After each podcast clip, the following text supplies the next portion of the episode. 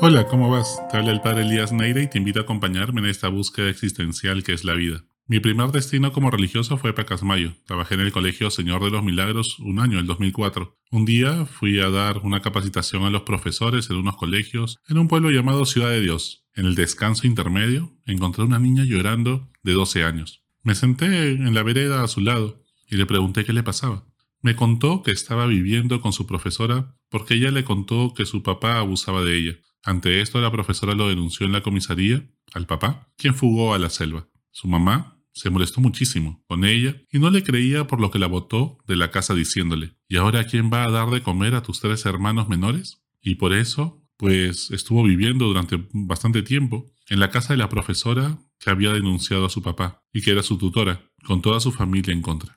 La profesora se acercó, me pidió que le ayudara, analizamos posibilidades cuando tocó la hora de volver a la capacitación, sin saber yo cómo ayudar en este drama que se repite con distintos nombres una y otra vez alrededor nuestro, en nuestro Perú. Esa noche no pude dormir pensando en cómo hacer y sintiendo que debí dejar la capacitación para seguir atendiendo a esta niña. Fue la primera vez que estaba cerca de un caso así. Tenía 26 años. Sentía que había sido indiferente y había continuado con mi vida, en vez de ser solidario y comprometerme y comprarme el pleito. Mi memoria traía a colación la parábola del buen samaritano. Mi mente se justificaba diciendo que ya la profesora le estaba ayudando, y yo no vivía en Ciudad de Dios, sino en Pacasmayo, e ideas parecidas. Mi corazón, por el contrario, sentía que se podía hacer algo más. ¿Quién es mi prójimo? ¿A quién estoy obligado a amar y cuándo no es mi responsabilidad lo que le pase? ¿Cuál es el límite del amor? Si existiera un límite. ¿Cuándo debo meterme en un problema que es de otra persona? ¿Cuándo me debo meter en los problemas de los demás? Son esas preguntas que surgen cuando el corazón quiere justificar su indiferencia y nuestra mente busca una justificación a nuestra indolencia.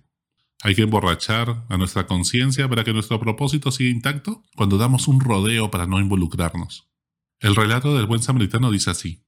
Se levantó un legista y dijo para ponerle a prueba, Maestro, ¿qué hacer para tener en herencia la vida eterna? Él le dijo, ¿qué está escrito en la ley? ¿Cómo lees? Respondió, Amarás al Señor tu Dios con todo tu corazón y con todo el alma y con todas tus fuerzas y con toda tu mente, y a tu prójimo como a ti mismo. Le dijo entonces, Bien has respondido, haz eso y vivirás. Pero él, queriendo justificarse, dijo a Jesús, ¿Y quién es mi prójimo? Jesús respondió, Bajaba un hombre de Jerusalén a Jericó y cayó en manos de salteadores, que después de despojarle y golpearle, se fueron dejándole medio muerto. Casualmente bajaba por aquel camino un sacerdote y al verle dio un rodeo. De igual modo, un levita que pasaba por aquel sitio lo, le vio y dio un rodeo. Pero un samaritano que iba de camino llegó junto a él y al verle tuvo compasión. Y acercándose vendó sus heridas, echando en ellas aceite y vino. Era la forma de, de curar en esa época. Y montándole sobre su propia cabalgadura, le llevó a una posada y cuidó de él.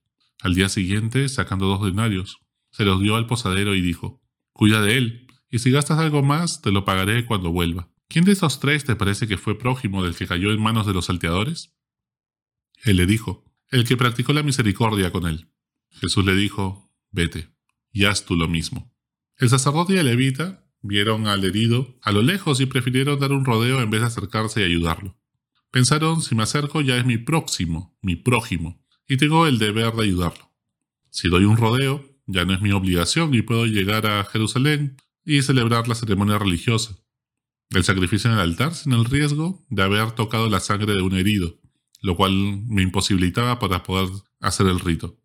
Recordemos que en las leyes judías no se podía tocar la sangre sin purificarse luego con diversos ritos para participar en el culto religioso. ¿Cuándo puede ser que hombres religiosos, que se supone que buscan a Dios, prefieran su celebración religiosa a ayudar a un herido? ¿Tan fanáticos nos hemos vuelto? ¿En qué momento el rito vacío se volvió más importante que el amor en el corazón? ¿En qué momento dejamos de poner a la persona en el centro y pusimos nuestros rituales, plegarias y demás en el centro? El samaritano no tenía esos enredos mentales y por eso lo ayuda, porque muchos sienten que las cuestiones de religión nos están dividiendo en la sociedad producto de estos fanatismos absurdos. Y es que la religión cuando está fundamentada en una sana espiritualidad que nos mueve a amar, nos une, no nos divide. Lo que nos divide es el fanatismo, que es una enfermedad psicológica que hoy en día se ha convertido en pandemia y que se infiltra en la religión, así como en la política, en el fútbol, en la música y demás. Para Jesús, lo contrario al amor no es el odio, sino la indiferencia.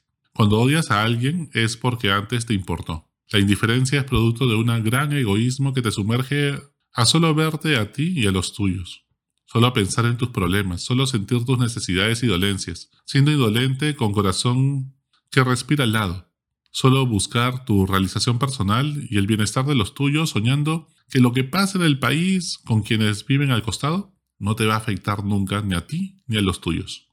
No le va a afectar a tu tribu. Al final, todos nos hemos contagiado. Ese sueño de creer que no afectará ni a ti ni a los tuyos, siempre a la larga se vuelve una pesadilla. La indiferencia con el prójimo no es sostenible. La indiferencia es ya una agresión. La indiferencia mata. Tenemos que tomar conciencia de ello y darnos cuenta. Existe mucha gente desesperada a tu alrededor y solo tu compasión puede devolverles la esperanza. Existen muchos corazones de piedra endurecidos por la falta de empatía porque nuestros corazones se han justificado con solo ser tolerantes, cuando la medida del amor es el amor sin medida, como afirma San Agustín. No nos podemos contentar con la frase yo no hice nada malo. Nosotros matamos menos, como se ha escuchado también en nuestro país. O yo solo obedecía órdenes, como Eichmann y otros líderes nazis. Ya no basta eso. El mundo necesita personas con un corazón de carne que no están dispuestos a tolerar el mal, la injusticia, el abuso y la corrupción a su alrededor. Necesitamos héroes de pie que dicen basta, santos que se compran el pleito, voces que claman al cielo y que ponen el pecho para dar la vida. Cada vez que eres solidario y le das de beber al sediento, le das de comer al hambriento, vistes a quien tiene frío, visitas a quien está solo, enseñas al que no sabe, aconsejas a quien está confundido, o compartes con quien no tiene, o de repente defiendes a una víctima y curas a un enfermo. Lo haces con Jesús. Como dice Mateo 25 en el juicio final. Hace poco leí el testimonio de una persona que ha sufrido abusos en la iglesia y decía, nadie me preguntaba, nadie quería saber, nadie se involucraba. Esa frase me desgarró el corazón. Y cuando yo también he sufrido alguna injusticia o algún tipo de abuso de poder, he sentido lo mismo. Alguien alrededor tuyo podría decir algo semejante cuando reza a Dios? ¿Con qué personas estás siendo tú indiferente? ¿Tu corazón a quién margina, a quién discrimina? ¿Qué justificación tiene tu mente y andas pensando para poder embriagar tu conciencia? ¿Tu indolencia a quién está matando su esperanza? Hoy en día no podemos ser indiferentes dando un rodeo ante los abusos que sufren mujeres y niños en sus familias. Los ancianos que se han quedado solos ante el fallecimiento de sus familiares, el acoso laboral que muchas mujeres sufren, los derechos de las personas homosexuales, el reclamo de justicia en medio de tanta corrupción, y los niños y jóvenes que sufren de bullying. No podemos ser indiferentes. ¿Y tú, qué vas a hacer con eso? ¿Podrás dormir esta noche? Hasta la próxima. Sigue buscando que Él te encontrará.